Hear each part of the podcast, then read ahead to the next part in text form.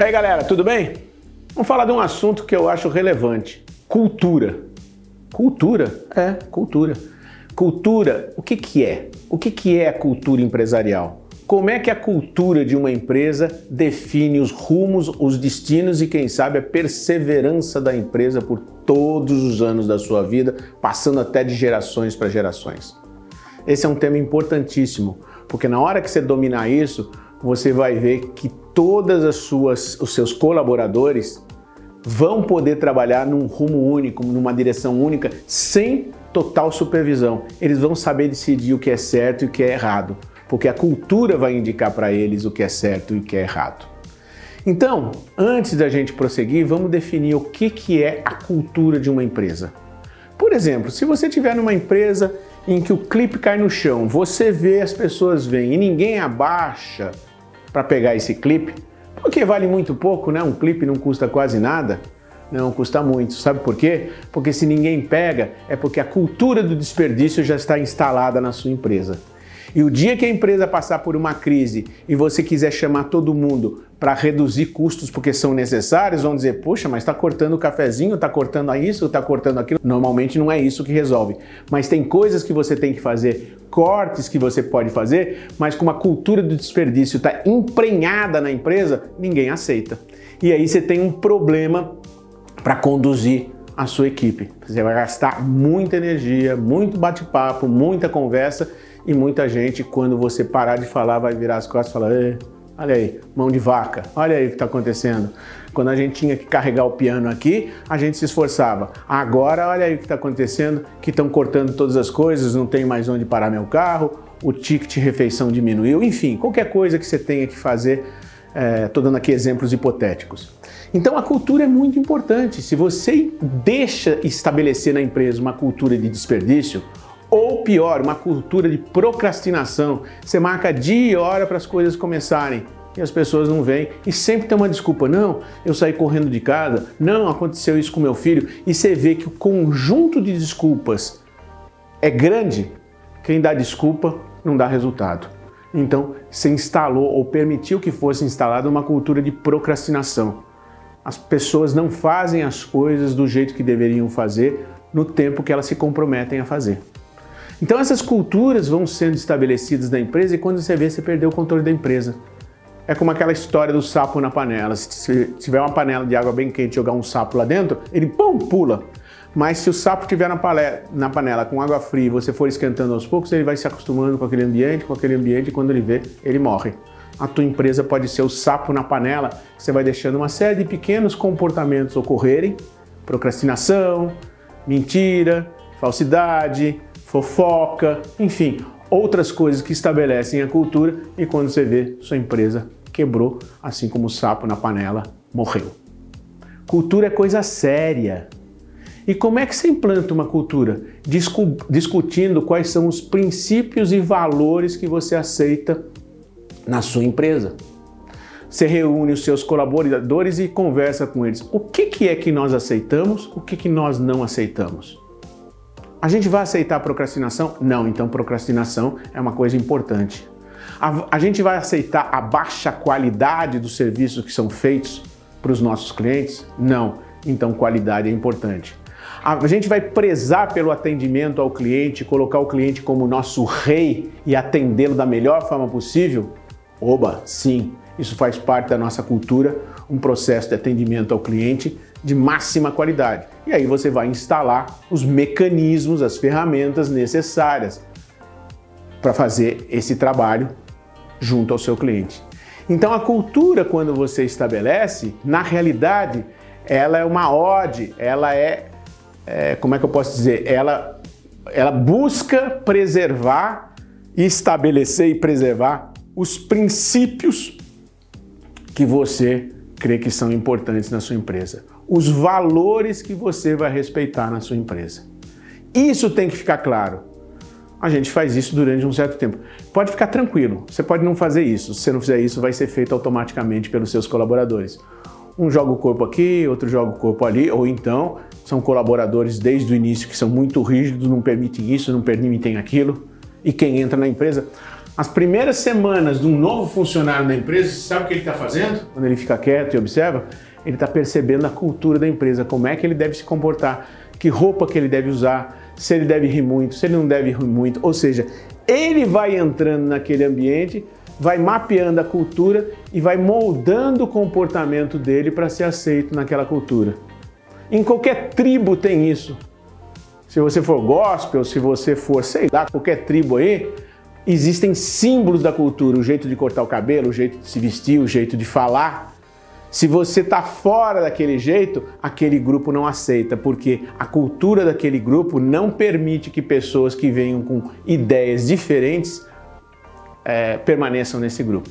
Então, culturas empresariais existem.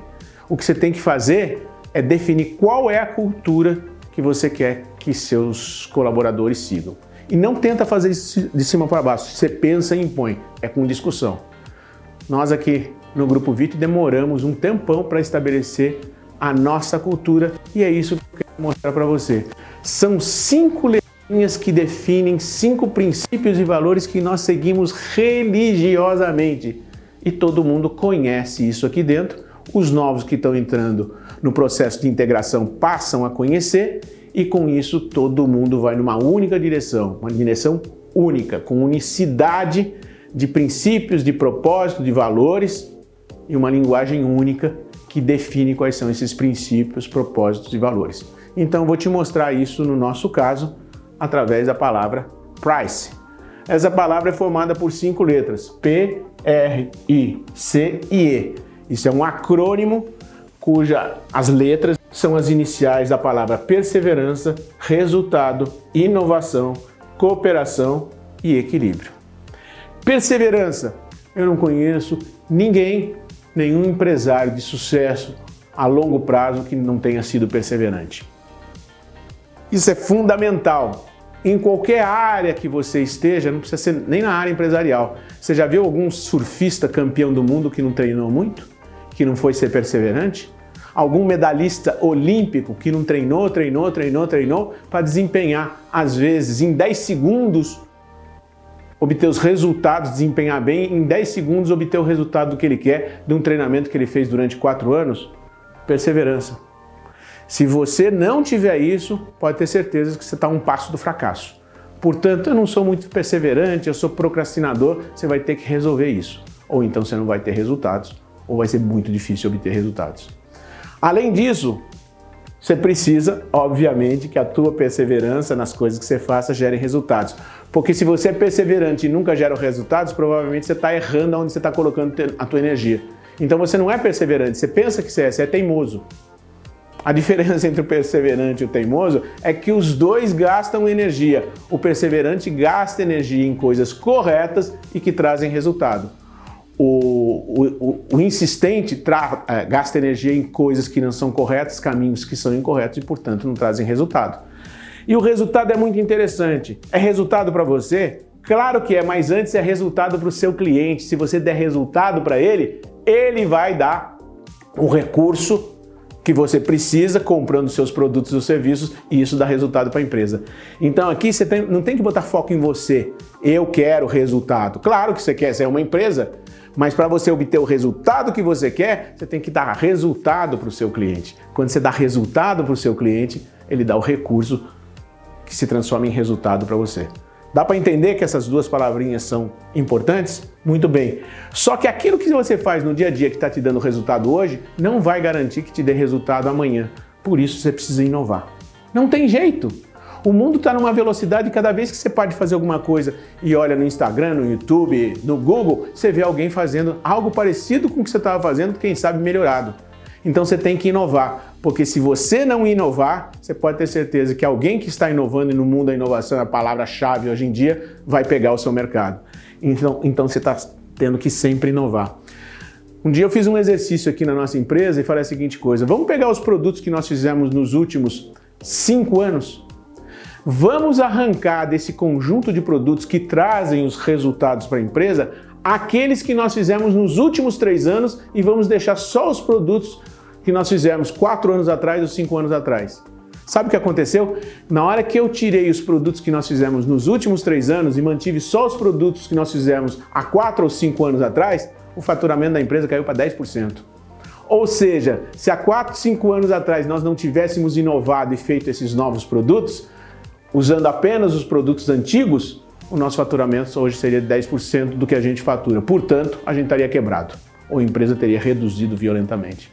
Entendeu por que a inovação é importante? Porque o teu sucesso de ontem, com o produto fantástico que você inventou, não garante o sucesso de amanhã, a menos que você tenha que inovar, a menos que você consiga inovar. Ah, mas eu sou dentista, não tem inovação? Tem inovação em todas as áreas. Eu sou médico, eu sou dentista, eu sou advogado, mudam as leis, eu sou contador, mudam a, a forma de tributar as empresas. O tempo todo você tem que estar tá estudando, lifelong learning e colocando esse estudo em prática. Em prática. Ou seja, inovando o tempo todo. Depois disso, cooperação. Por que cooperação? Você acha que o Santos Dumont, que fez o 14 bis, faria um Boeing 737 com toda a genialidade dele? Claro que não. Para fazer coisas grandes, você tem que trabalhar em equipe. E o mundo hoje exige soluções às vezes complexas para grandes problemas. A equipe pode ser você, sua esposa, enfim, um outro funcionário, pode começar pequena, mas cada um vai fazer alguma função para você fazer tudo grande. Se você não tiver equipe, você tem a eu-equipe, você pode até começar, mas você sabe que você vai se esforçar muito e daqui a pouco você vai ter que dar funções, tarefas para outras pessoas que venham te ajudar. Então, se a cooperação é o que faz você ir longe, trabalhando junto com outras pessoas, você vai muito longe, você precisa aprender a se relacionar com essas pessoas. Como é que você contrata? Como é que você valoriza? Como é que você reconhece e recompensa? Aqui a gente reconhece o empenho e recompensa o desempenho. Dá para entender? O cara se matou de trabalhar, mas não conseguiu o resultado. Você vai lá e reconhece que ele se empenhou. Parabéns mas ele não tem bônus por isso. Agora, ele trabalhou e obteve resultado, ou seja, desempenhou bem, aí você recompensa. Essa é a diferença. Pô, me esforcei pra caramba, ninguém nem falou nada. Você tinha que ter falado, tinha que ter batido nas costas dele e falar: parabéns, eu vi o seu esforço, vamos ver onde você aplicou esse esforço que impediu você de ter resultados. Então você reconhece e vê quais foram os problemas que aconteceram que ele não conseguiu resultado, ok? É isso que você tem que fazer. E quando a pessoa consegue o resultado, ou seja, desempenhou bem, você recompensa. Essa é a diferença. Reconhece o empenho, recompensa o desempenho. E isso você faz porque você tem uma equipe e vai trabalhar de forma cooperativa. A cooperação exige o empenho das pessoas, que elas alcancem os resultados do desempenho e exige de você uma comunicação aberta, ampla, sincera, honesta para que as pessoas entendam que você percebe que elas trabalham e ajuda elas a trabalhar melhor. Então a cooperação é importante. E por último, o mais difícil dos quesitos para a gente conquistar: equilíbrio. A vida está sempre desequilibrada. Às vezes você dedica muito tempo à sua empresa, aos seus empenhos, aos seus negócios e não dedica à família. Às vezes você dedica à família e ao seu negócio, mas não dedica à saúde. Às vezes você dedica a esses, mas não dedica ao, ao descanso. A gente não é linear em todas as atividades que a gente faz. Buscar o equilíbrio entre o seu desenvolvimento pessoal, profissional, amoroso, é, técnico, enfim, cultural, todas as áreas que são importantes na sua vida, tentar equilibrar um pouco todas essas áreas é importante. Então, para a gente, o price resume aquilo que nós valorizamos. Se algumas dessas palavras forem importantes para você, discuta com a sua equipe. Se você estiver começando um negócio, leve isso em consideração para começar o seu negócio tendo uma cultura baseada em coisas simples que você pode transmitir para suas pessoas, para os seus colaboradores, para as pessoas que vierem montar a empresa junto com você, fazer parte da sua equipe. Então não esquece, Cultura é o resumo dos princípios e valores que você acredita que são válidos para você, para o seu negócio, para a sua vida e que você pratica. Não basta acreditar, tem que praticar.